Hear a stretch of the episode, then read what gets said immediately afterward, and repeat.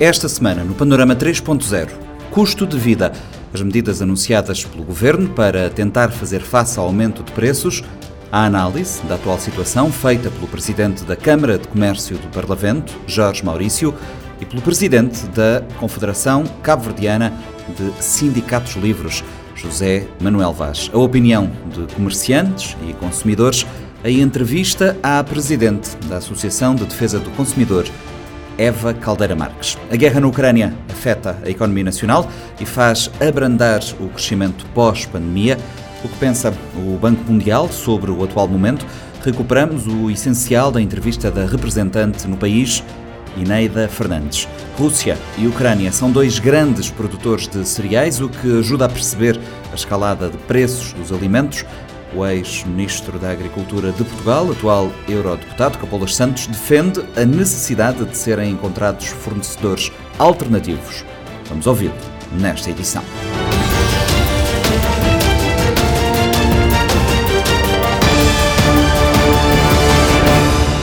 O governo suspendeu temporariamente, durante três meses, o mecanismo de fixação de tarifas de gás butano e combustíveis para a produção de eletricidade.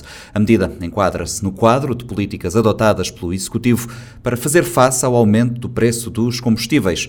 O Executivo também anunciou que a atualização do preço de combustíveis como o gasóleo e a gasolina não poderá ser superior a 5% já este mês. Anúncio feito pelo Ministro da Indústria e Comércio, Alexandre Monteiro. Atualização dos preços máximos de venda ao público referente ao mês de abril eh, permanecem fixos nos níveis atuais, vigente no corrente mês de março, para alguns produtos, como butano e combustíveis para produção de eletricidade. E, o limite, e um limite de ajustamento em alta para os demais eh, preços de combustíveis regulados é fixado um teto, um limite em 5% como eh, limite máximo em termos de, de aumento. É evidentemente que eh, eh, durante o período de suspensão estamos a, portanto, esse é o quadro definido para, para as condições definidas para o mês de abril, e, mas durante o, os próximos três meses, portanto, de abril a junho, e a situação eh, vai, o governo vai continuar a acompanhar a evolução da situação e poderão também ser introduzidos eh, ajustes eh, em função da avaliação do evoluir da conjuntura internacional. Segundo o governante, a adoção do teto máximo de 5% para aumentos nos restantes combustíveis regulados teve em conta a atual conjuntura internacional e projeções feitas em meados de março. Sem a intervenção do Executivo, os aumentos do preço dos combustíveis poderiam chegar aos 25% já na próxima atualização. Como exemplo, posso também, talvez em termos de números, para entendermos melhor a dimensão o que está em causa. Portanto, a gasolina que hoje é 159, na simulação com dados de meados de, de meados de março, portanto, essa situação muda e no final da próxima semana já teremos a ARM irá anunciar os números uh, no momento e, e, teremos, poderemos avaliar os impactos mais uh, precisos, mas passaria para, sem essa medida, passaria para 183 escudos mas com essa medida fica em 167. Portanto, essa já é a decisão tomada ao se pôr o teto. teto.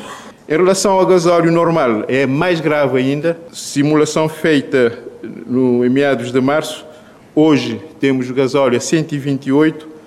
Eh, se mantendo o mecanismo, passava para 162. Portanto, um aumento eh, numa escala acima de 40, 40, 40 e tal escuros. Com base nessa resolução, que vai ser uh, publicada hoje, o preço máximo do, do gasóleo pode ir até 134 escudos. Portanto, significa que nunca teria um incremento superior a 6 escudos para além das medidas para a estabilização de preços dos combustíveis, o Executivo reafirmou medidas já anunciadas no Parlamento para equilibrar os preços de bens de primeira necessidade, nomeadamente o leite. A redução da carga fiscal sobre o leite em pó e pasteurizado e manutenção dos atuais níveis dos preços do milho, trigo e óleos alimentares foram medidas anunciadas pelo Ministro da Agricultura e Ambiente, Gilberto Silva redução de imposições fiscais no leite em pó. Leite em pó com adição da gordura vegetal e também do leite ultrapasteurizado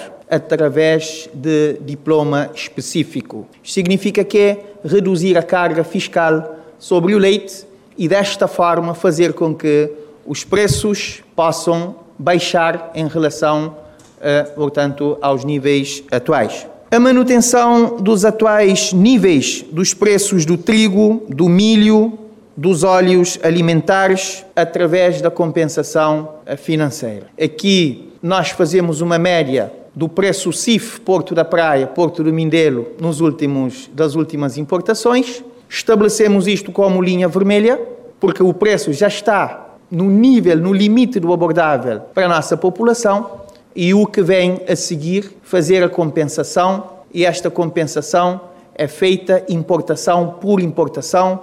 Trata-se de uma medida válida para três meses, mas que poderá ser uh, renovada por iguais e sucessivos períodos se a conjuntura internacional assim justificar. O Governo vai eh, estabelecer acordos com silos privados para aumentar a capacidade de armazenamento de cereais.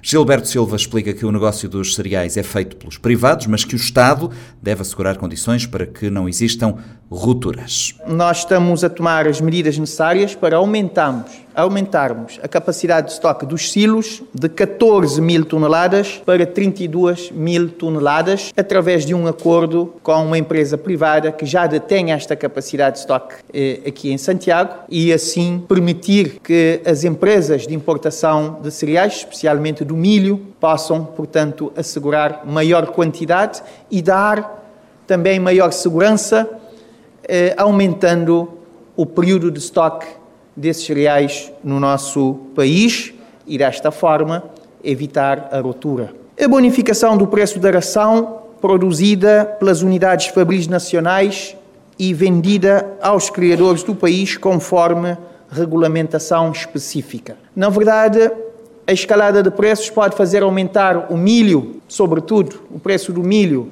Eu devo aqui informar que 96% do milho que nós importamos vai para a ração animal. É transformado, portanto, em carne, leite e ovos e também através do emprego público, eh, o emprego nestas unidades fabris em rendimento das famílias. Com foco na alimentação de crianças em idade escolar, o Governo anunciou, entretanto, o reforço das refeições nas cantinas escolares e a extensão ao período das férias. Pode parecer uma pequena medida, mas nós consideramos que é uma das principais medidas em todos os países que enfrentam as mesmas eh, dificuldades nesta conjuntura, tendo em conta a importância que tem na dieta alimentar das famílias. Os pais podem ficar descansados que assim os filhos que vão à escola continuarão a ter o reforço alimentar nas cantinas e devo aqui acrescentar que a medida deve continuar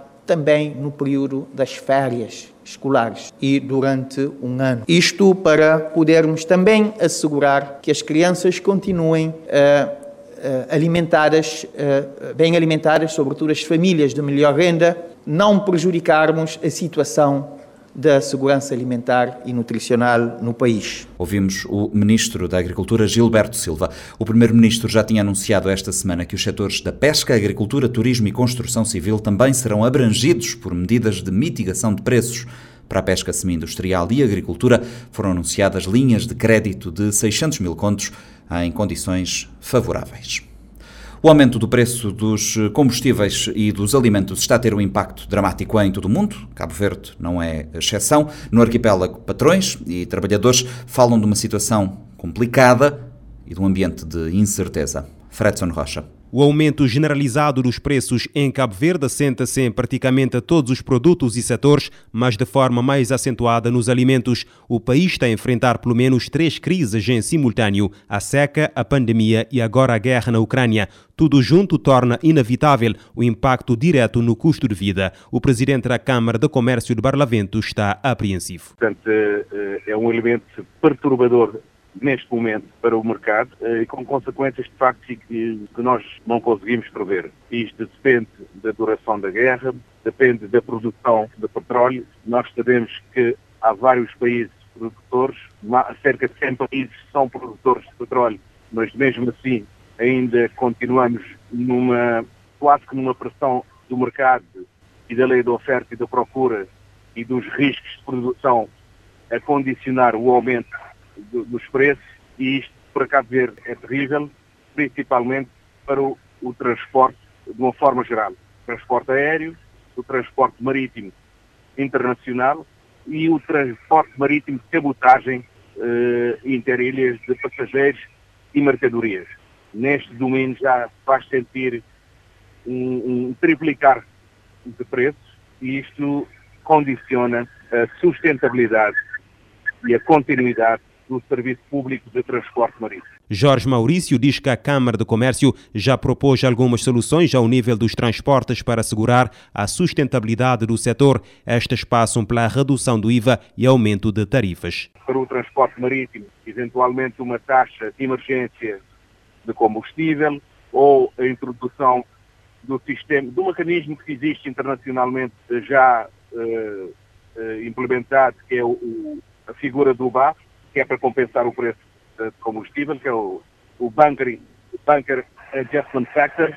Uh, se conseguirmos também a nível do transporte de cabotagem seria interessante. Outras soluções passam pela redução do IVA, ainda que de forma medidas extraordinárias e temporárias, mas acima de tudo é necessário fazer o aumento da tarifa de transporte interilhas. Mas também a nível do transporte coletivo, de autocarros e táxis, eventualmente uma suspensão temporária da taxa de manutenção rodoviária poderia ser uma medida uh, e também a redução do IVA. Uh, isto tudo terá que ser, de facto, bem, bem analisado, porque o Estado está também a passar por momentos difíceis, uh, tem perdido milhões de contos de arrecadação de receitas nos últimos três anos, mas em momentos difíceis e de crise, nós entendemos que o Estado pode e deve endividar até o limite do, do, do razoável e de tecnicamente razoável para minimizar os impactos e facilitar a vida dos consumidores cabo-verdianos. Jorge Maurício entende que os danos devem ser repartidos porque as empresas estão sem margem. O representante dos empresários da região norte defende a salvaguarda das famílias mais carenciadas. É uma, é uma grande preocupação, mas tem que haver aqui um esforço coletivo. Ou seja, as margens das empresas e dos serviços já não existem. Se não conseguirem continuar, também não haverá serviços, o que será, o que será pior. Eh, nós te, todos temos que fazer um esforço, um esforço suplementar para repartir os, os, os danos que são causados uh, numa perspectiva global, porque combustível afeta toda a gente e todos os setores da atividade económica. Uh, daí a nossa preocupação. Mas uma coisa deve ser salvaguardada. As famílias mais carenciadas, as famílias no limiar da pobreza ou da pobreza extrema, devem merecer um tratamento especial, discriminatoriamente positiva, para também não termos uma situação de grave crise social. Portanto, nós temos que falar desses problemas de uma forma aberta, sem qualquer tipo de, de complexo, sem alarmar também as pessoas, mas estarmos cientes da situação e das necessidades e das carências que poderemos ter muito proximamente. Os produtos estão a aumentar de forma generalizada, mas o poder de compra dos trabalhadores continua a diminuir porque os salários não sobem. O presidente da Confederação Cabo-Verdiana dos Sindicatos Livres, José Manuel Vaz, explica que a situação arrasta-se desde 2017 com uma perda de poder de compra acumulada de 27,5%. O líder da CCSL está preocupado com o agravamento da situação das famílias e pede o envolvimento de todos. Nós estamos a acompanhar com muita apreensão com muita preocupação, eh, sobretudo agora com os aumentos dos combustíveis e dos preços dos bens de primeira necessidade, eh, essa situação que vem agravando ainda mais o poder de compra dos trabalhadores e das famílias cabo-verdianas. É aí que nós defendemos, efetivamente, já é o momento do governo, os parceiros sociais, tanto os empregadores e os trabalhadores, sentarem-se à mesa e encontrar uma solução para efetivamente resolver essa questão, porque se a situação continuar assim como está, eh, poderá virmos a provocar um descontentamento generalizado no país e os sindicatos, portanto, vão ter que utilizar os meios, os instrumentos que têm à sua disposição para efetivamente ver a necessidade da reposição desse, dessa perda permanente e, e galopante de poder de compra dos trabalhadores cabo Uma greve geral seria uma opção em cima da mesa? Olha, não está posta de lado, mas nós, como disse anteriormente, nós privilegiamos o diálogo, as negociações, os entendimentos, isso tem sido encontrado em vários momentos eh, ao longo dos anos da existência de, de Cabo Verde, desde a abertura eh, política.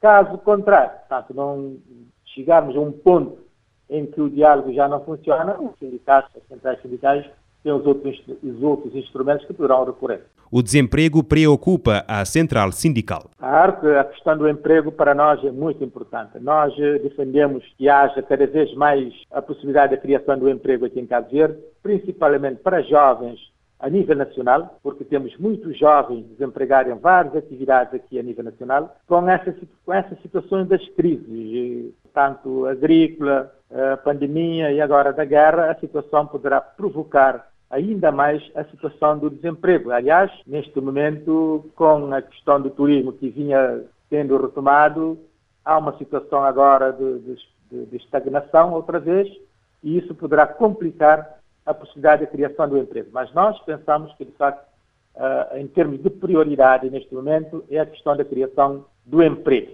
José Manuel Vaz recorda que o governo justificou a não reposição do poder de compra com a inatividade das empresas devido à pandemia, mas é chegado o momento dos parceiros se sentarem à mesa para discutir o assunto. O aumento do preço dos produtos alimentares não deixa ninguém indiferente. Retalhistas, em particular os pequenos comerciantes e, claro está, os consumidores, são muito afetados. O Panorama 3.0 ouviu proprietários de lojas de venda a retalho e conversou com consumidores à beira de um ataque de nervos. Fredson Rocha. Preços muito altos, menos clientes, menos compras. São estes os primeiros desabafos dos comerciantes e consumidores ouvidos pelo Panorama 3.0. Em São Vicente, Adérito Rodrigues, proprietário de uma mercearia, diz que as vendas reduziram e teme uma ruptura de produtos no mercado. Por acaso, me como retalhista, me achar um bocado complicado para derivar a cliente essa reclama de preço que se subir dia por dia e cabo queria saber o que as garra, acabo se marear.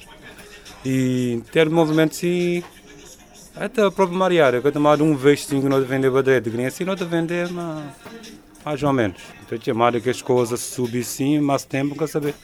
Né? Se estão no mercado, queria ser subir. Mas derivado a preço, por ter da crise que tem mais, que tem nada. E quando assim, coisas se vão no mau caminho. Em termos assim, de fiar é um bocado complicado, vamos.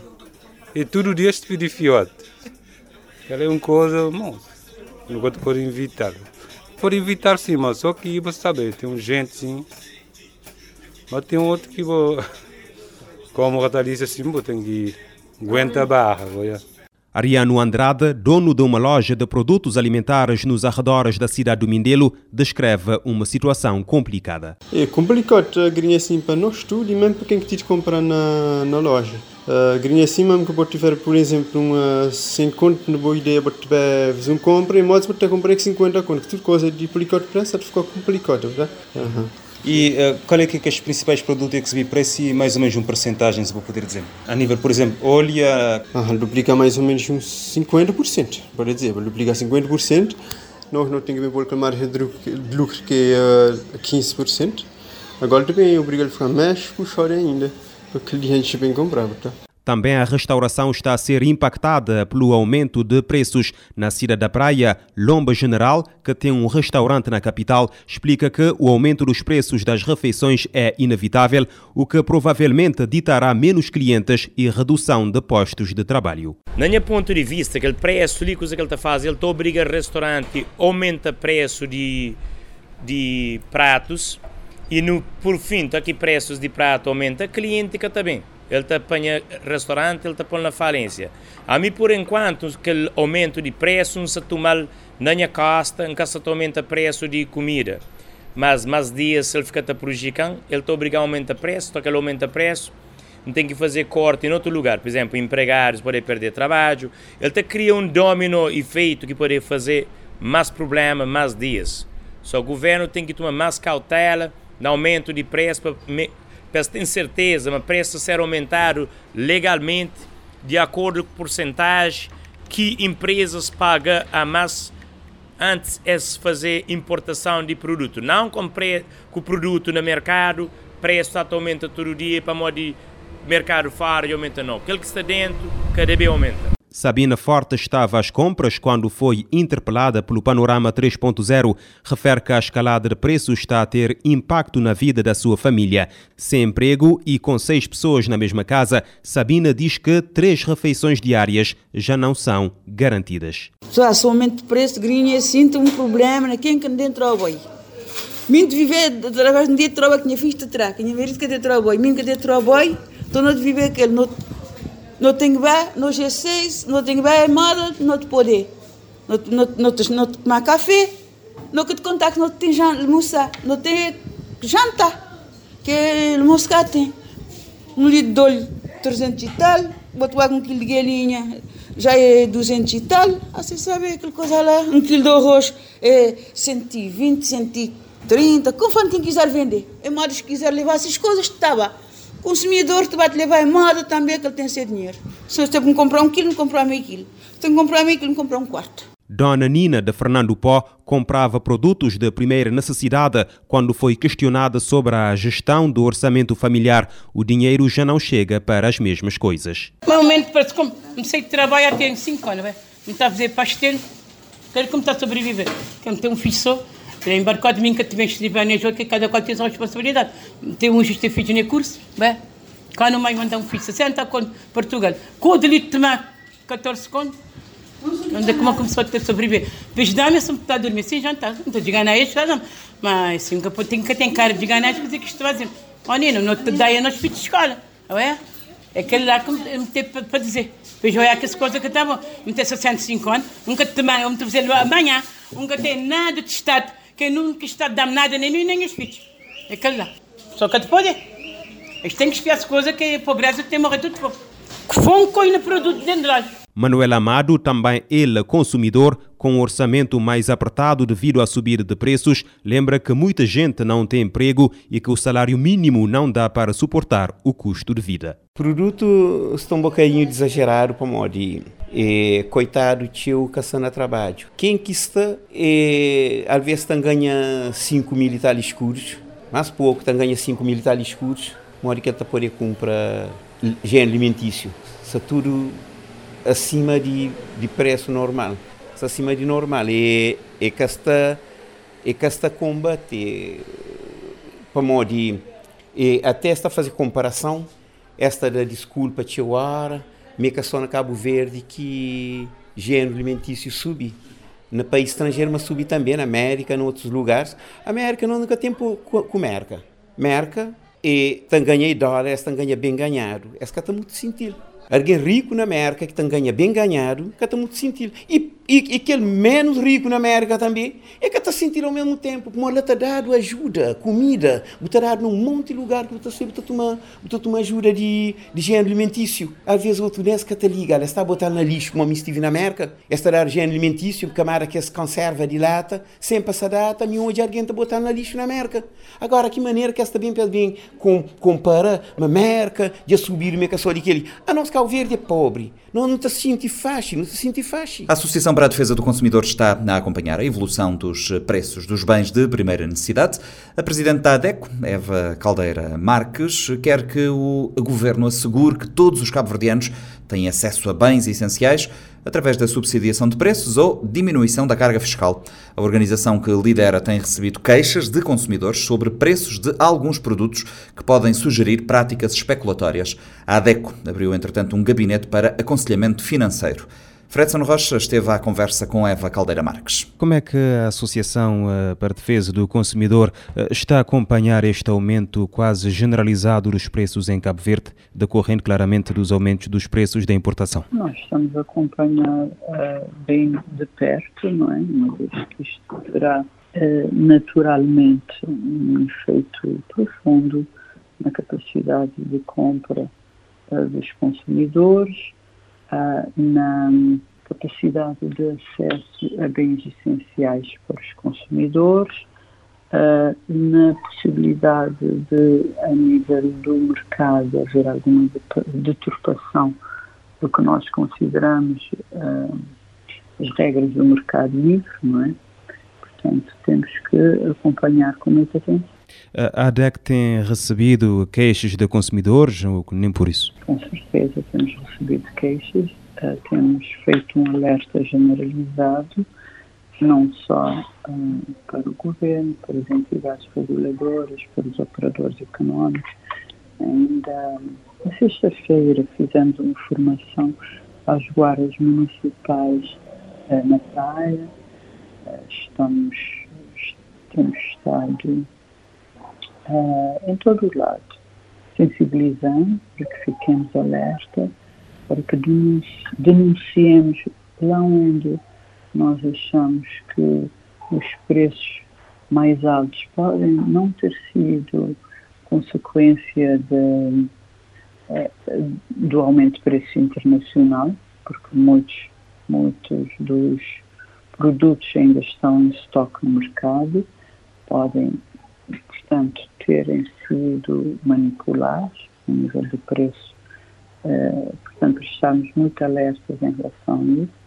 E relativamente aos bens essenciais, aos bens que nós temos direito sempre de ter acesso, a um preço acessível também, para confirmar que estes preços, os cabo conseguem ter sempre acesso, ainda que os preços a nível internacional tenham uh, sofrido oscilações muito grandes. Como é que o governo pode aqui intervir para tentar uh, minimizar esse impacto do aumento de preços uh, de produtos de primeira necessidade nos consumidores, principalmente os, digamos, mais vulneráveis? Ok, uma pergunta que me têm perguntado muito. o orçamento de Estado é limitado, o orçamento de Estado é na sua grande parte, é, fruto das arrecadações do Estado, arrecadações tributárias, não é? Através dos impostos, arrecadações essas que diminuíram bastante com a pandemia. Então, nós temos um orçamento já uh, bastante limitado, um orçamento que subsidiou durante esses dois anos atividades que foram obrigadas a fechar e que o próprio Estado obrigou a que fossem fechadas portanto, por causa da pandemia. Portanto, nós compreendemos que os encargos já são muitos. No entanto, não obstante esse orçamento não ser ah, elástico, indefinitivamente elástico, não é? Tens um montante que tens que gerir uh, e dentro deste montante chega um ponto que não podes, não é? Dilatar mais as possibilidades de pagamento. No entanto, nós apelamos ao governo para que faça de uma prioridade, faça a sua prioridade assegurar que os cabo-verdianos têm acesso a esses bens essenciais, aos bens de primeira necessidade. É água, é energia, eh, é alimentação básica dos cabo-verdianos. Isso temos sempre que garantir. E se o preço internacional chega a um a um ponto em que os nossos rendimentos, nós, somos, nós sabemos o que é o nosso salário mínimo, não chega para ter acesso a estes bens essenciais, lá o Estado será obrigado a entrar de alguma forma na economia.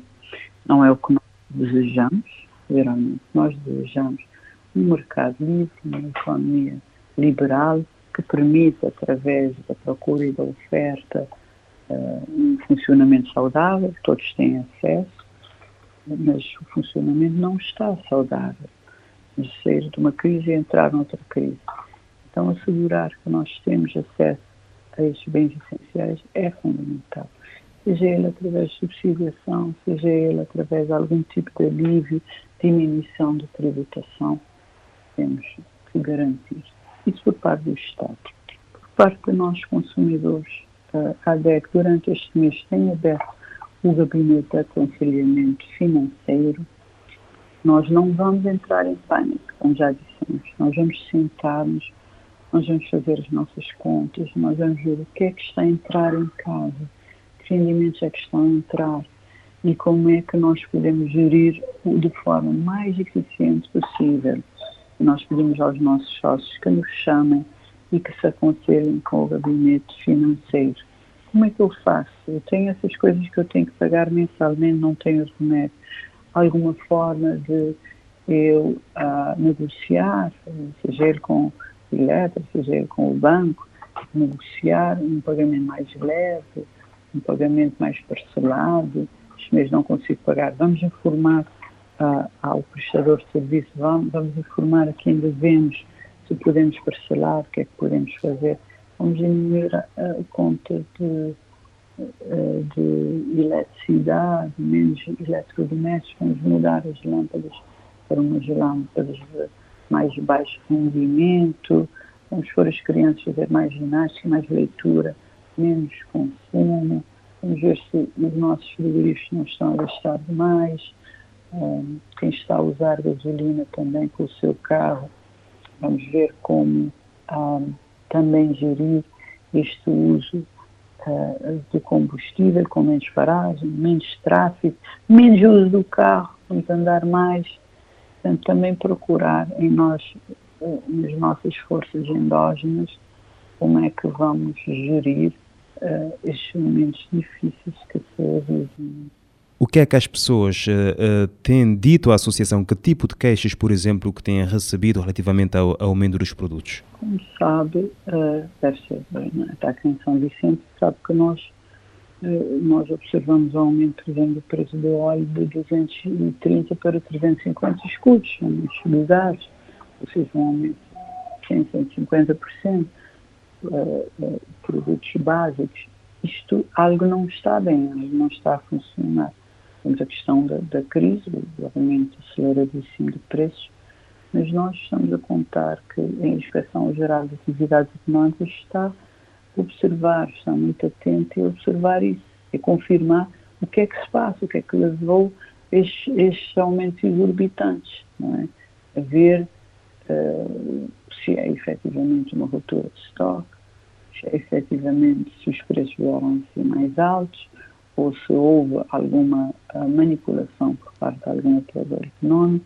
Temos de estar lá perto a controlar, uh, a saber o que é que se passa, a proteger os nossos consumidores, os operadores económicos também, mas tendo em conta que são momentos difíceis e que uh, não se pode segurar o abuso de poder o monopólio que alguns operadores podem ter relativamente a produtos que são bens essenciais.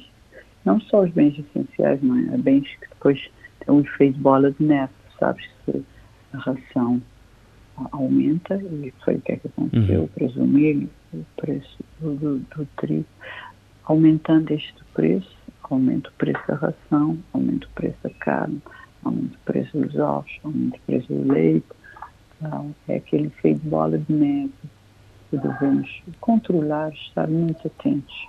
Vão ser momentos difíceis e esta parte uh, do que são um, alimentos básicos, essenciais, o que é o motor da economia deve ser uh, bem acompanhado perto por nós todos. A representante do Banco Mundial em Cabo Verde reconhece que a guerra na Ucrânia vai ter um impacto na economia do arquipélago. Em entrevista ao Expresso das Ilhas, Ineida Fernandes explica que a incerteza sobre a escala e duração do conflito permitem apenas perspectivas provisórias. Lourdes Fortes. A recuperação económica pós-pandemia pode estar comprometida devido à guerra da Ucrânia. O conflito abalou os mercados de matérias-primas a nível global, com consequências nos preços dos produtos, nomeadamente petrolíferos, mas também cereais e cadeias de distribuição. A representante do Banco Mundial em Cabo Verde considera que o atual cenário internacional é preocupante para o arquipélago. Acho que no próximo Economic Update a gente está realmente olhando os impactos não só da, da questão do, do petróleo, é nos custos dos combustíveis e a energia de Cabo Verde é, é altamente dependente disso. E também no consumo dos outros produtos.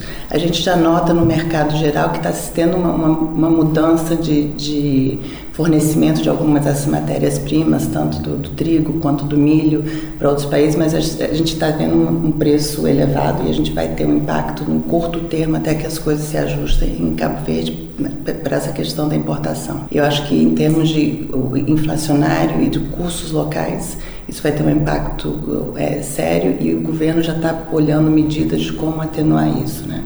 tanto do lado do, do custo da, da energia, mas também do custo dos produtos. E, e, e, o mesmo impacto que isso vai ter em Cabo Verde vai também ter nos outros países da Europa, com os custos elevados. E aí o perfil do turista que vem para Cabo Verde, que é um turista de classe média, um turista que também vai ser impactado por isso, a gente também teme que tenha um impacto no, no número de turistas que vão ter o, o poder é, é, de, de, poder viajar. Então a decisão de viajar pode não ser tantas viagens. Então mesmo é, é, a Covid saindo, eu acho que a gente ainda tem um potencial de impacto, diminuição de pessoas que vão ter um poder aquisitivo para viagens nesse nosso mercado.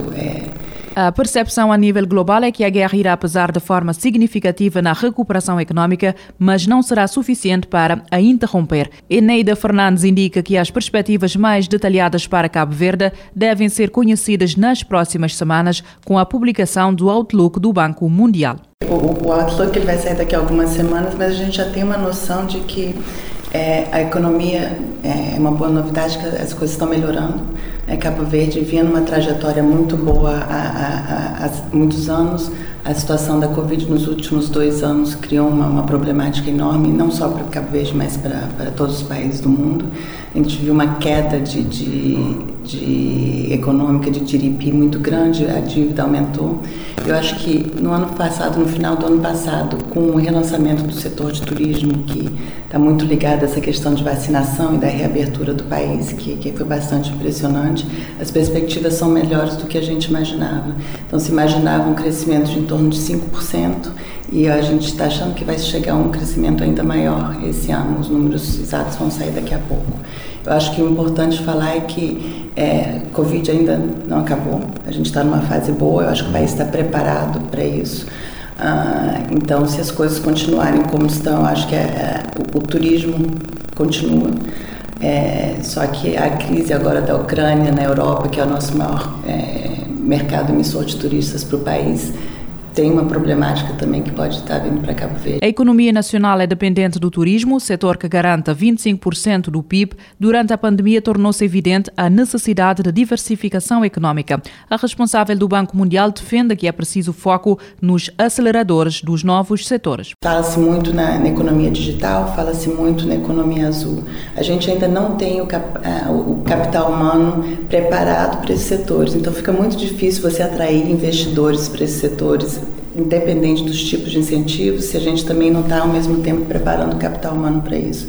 Então, acho que esse é um dos focos do governo e é uma das áreas que o banco vai apoiar, é de realmente identificar esses, esses setores de aceleração do desenvolvimento e começar a, a capacitar as pessoas necessárias para esses setores.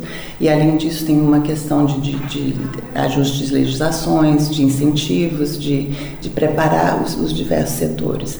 Eu acho também que nesse momento a importância de se fazer isso tá, é clara e o governo está realmente olhando para alguns setores prioritários. Então, o banco tem programas na área digital, na área de serviços digitais, que é uma das áreas muito potenciais para Cabo Verde, é uma das melhores internet da África, se não me engano, acho que a segunda melhor internet em termos de, de, de da África, depois de Madagascar, ah, com custos ainda um pouco elevados, mas que estão baixando mas você precisa do, do capital humano para trabalhar nessas áreas. E a mesma coisa a economia azul, tem um potencial enorme que ainda não foi explorado.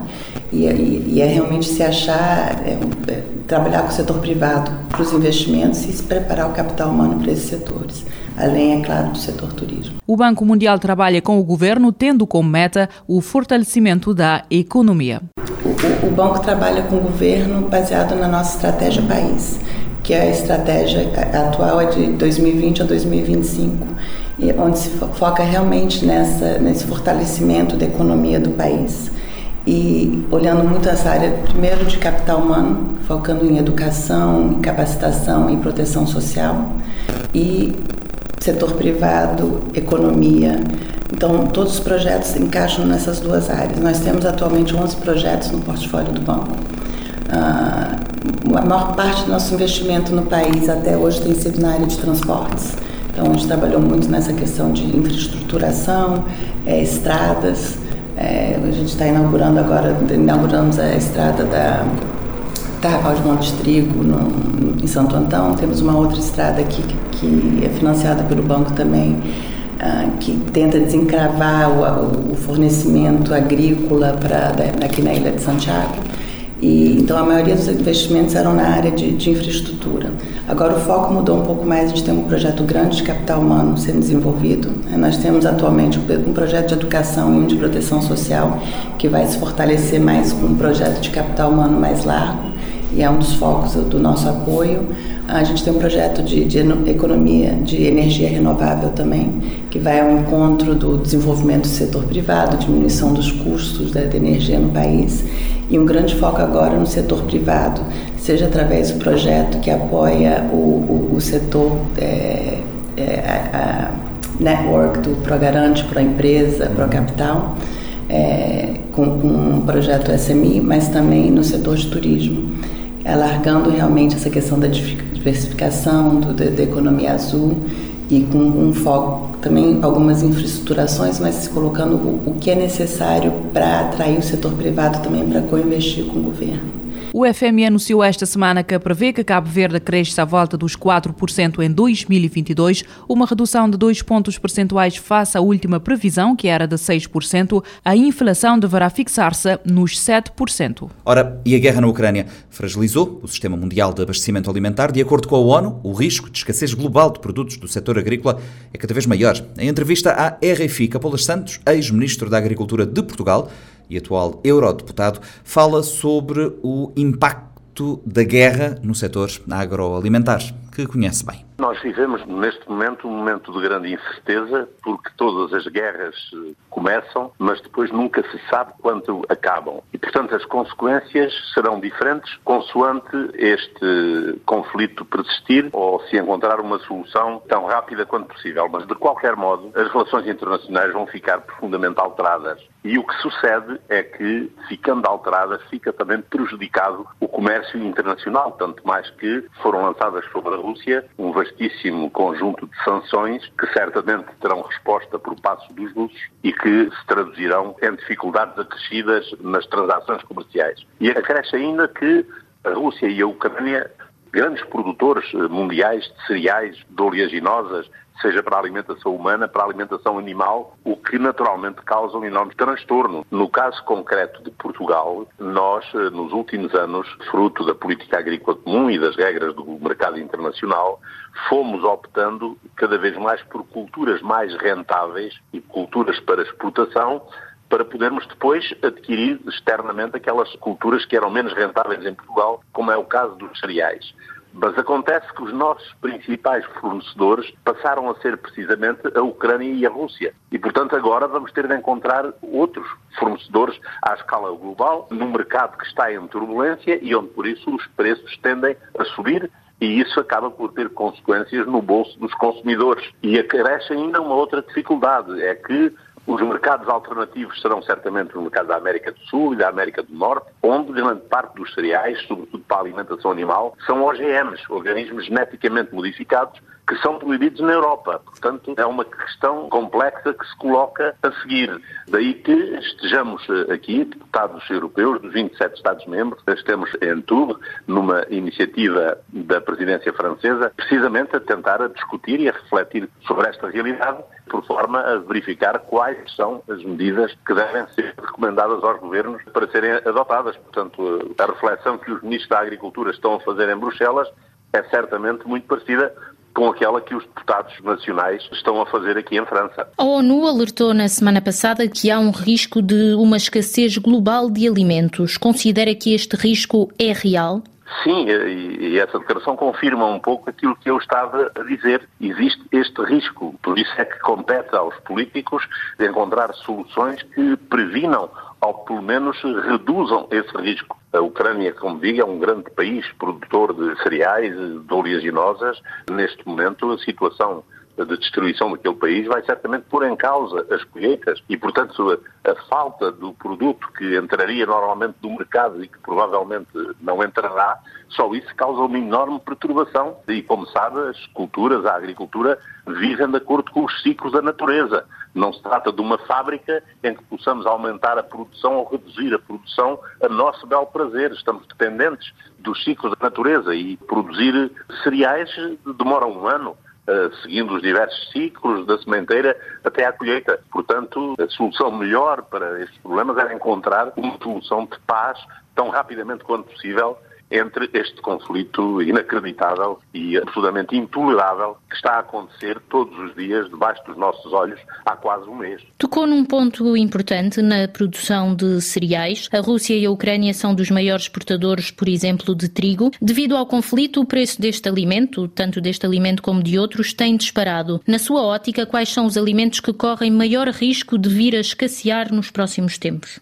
Repare, se for verificar a quantidade de alimentos que são produzidos a partir dos cereais, ficará certamente surpreendida. É? Quando falamos de cereais, não estamos a falar exclusivamente no pão. Estamos a falar no pão, estamos a falar nas massas alimentícias, estamos a falar na pastelaria, na confeitaria, mas estamos sobretudo a falar em praticamente toda a cadeia de produção animal já que ovinos, caprinos, bovinos, toda a carne que consumimos é produzida em grande parte com cereais. E muitos desses cereais e, e proteaginosas são importadas de outros países, como digo, da Rússia, da Ucrânia e particularmente da América do Norte, do Canadá, da África do Sul também, pode ser um novo fornecedor, mas esta perturbação tem um efeito enorme em cadeia numa enorme quantidade de alimentos, alguns dos quais as pessoas não se apercebem que na sua base têm a produção de cereais.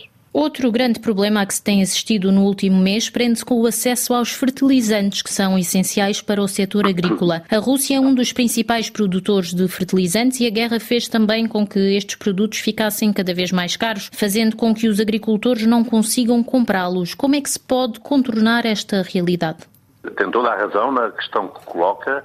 Esse é, de facto, outro grande problema, uma vez que para produzir alimentos não precisamos só de solo e não precisamos só de sementes, precisamos também de combustíveis, de fertilizantes e, portanto, quer os combustíveis, quer os fertilizantes, são outros produtos que estão neste momento a sofrer as consequências desta guerra estúpida. E por isso há também aqui que encontrar soluções, e é também sobre essa matéria que os governos e os decisores políticos estão neste momento a refletir. Ainda que a questão dos fertilizantes, sendo um produto fabricado que não está dependente dos ciclos da natureza, mas está dependente apenas do acesso às matérias-primas, talvez seja mais fácil diversificar as produções e instalar unidades industriais.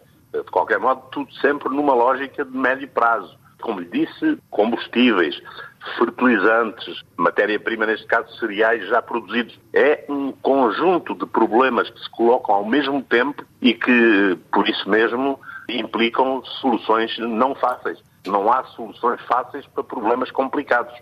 Mas, naturalmente, não há também problemas insolúveis. E por isso estou convicto que os decisores políticos estão, neste momento, muito atentos a todos estes problemas, encontrarão soluções, de qualquer modo, que todas elas carecerão de algum tempo para serem concretizadas e é o que pode suceder nesse período que mais preocupa, sendo que uma das principais consequências pode ser a raridade de alguns produtos e o aumento de preço de outros. Que tipo de resposta concertada poderá dar a União Europeia de modo a evitar esta eventual escassez alimentar? Olha, primeiro que tudo, trata-se de identificar rapidamente fornecedores alternativos. Portanto, eu penso que essa é uma matéria em que os agentes económicos estão já neste momento profundamente envolvidos, os governos também. A outra questão tem a ver no âmbito da Europa em concreto, por exemplo, fazer fizemos com as vacinas, fazer aquisições comuns, porque, como sabe, aquisições comuns em grande quantidade tornam-se mais fáceis e normalmente são conseguidas a preços mais baixos. Em vez de cada Estado-membro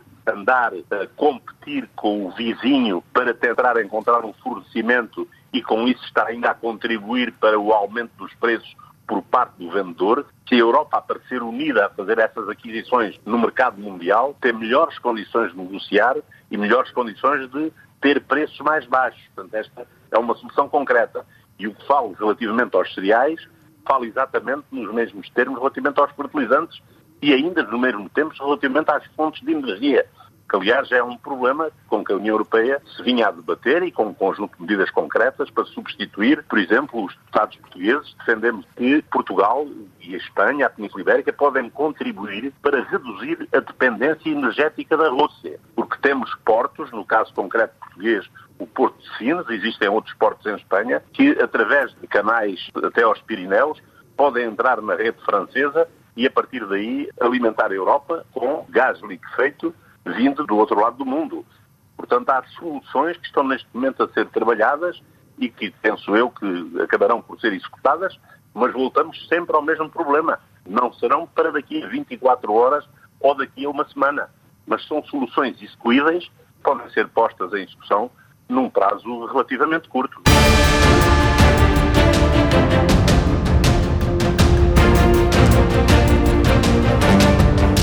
O Panorama 3.0 é uma produção da Rádio Morabeza, disponível ao fim de semana em diferentes horários e frequências, também nas plataformas digitais como Spotify, Google Podcasts ou diretamente no site da Rádio Morabeza em radiomorabeza.cv, também no site do Expresso das Ilhas, expressodasilhas.cv. Nesta edição participaram os jornalistas Fredson Rocha e Lourdes Fortes e eu sou o Nuno Andrade Ferreira. Até para a semana, no Panorama 3.0, o seu programa semanal de grande informação.